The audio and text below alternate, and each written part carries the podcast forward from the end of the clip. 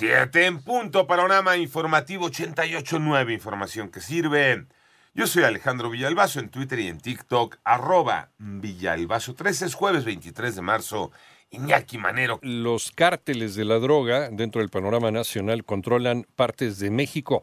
Esto lo consideró el secretario de Estado de los Estados Unidos, Anthony Blinken, durante una audiencia ante un comité del Senado también de los Estados Unidos. En tanto, la Fiscalía General de la República y la Secretaría de Seguridad Pública de Guerrero dieron a conocer la detención de nueve policías supuestamente involucrados en la desaparición de los 43 normalistas de Ayotzinapa. Por otra parte, la Comisión Nacional de Seguridad Nuclear y Salvaguardas emitió una alerta de riesgo por radioactividad hacia los estados de Aguascalientes, Guanajuato, Jalisco, Querétaro, Michoacán, San Luis Potosí y Zacatecas. Esto debido al robo de equipo de radiografía industrial en Salamanca, Guanajuato. Miguel Ángel Osorio Chong ya no será líder de la bancada del PRI en el Senado, Iván Menchaca. Tras varias horas de reunión del grupo parlamentario del PRI en el Senado, Miguel Ángel Osorio Chong anunció que deja la coordinación y la bancada del partido para convertirse en senador independiente, aunque aclaró que no renunciará a su militancia. Pero yo aferrarme a un espacio en el que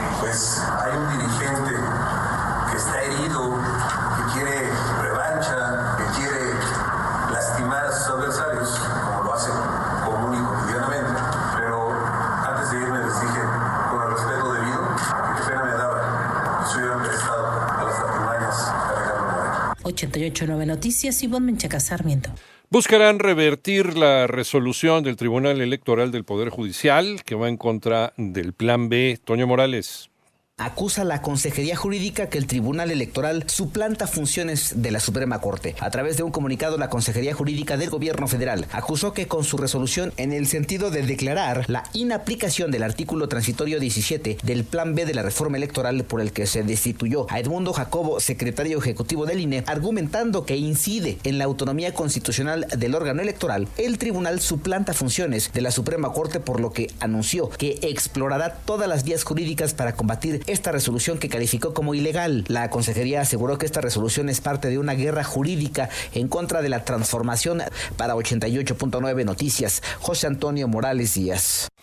Siete de la mañana con seis minutos en el panorama internacional. Hoy en Francia, manifestantes contra la reforma de las pensiones bloquearon decenas de carreteras. También ocupan uno de los aeropuertos de París, el Charles de Gaulle. Luego de dos días de reuniones bilaterales, terminó en Moscú el encuentro entre el presidente ruso Vladimir Putin y su homólogo chino Xi Jinping. La guerra en Ucrania y su posible paz fue uno de los temas que tocaron los líderes globales, aunque de acuerdo con los especialistas se abrió una ventanita de esperanza. En tanto, las autoridades surcoreanas informaron que ayer Corea del Norte llevó a cabo el lanzamiento de varios misiles de crucero hacia el mar de Japón, también conocido como Mar del Este, en eh, pleno aumento de la tensión en la península de Corea.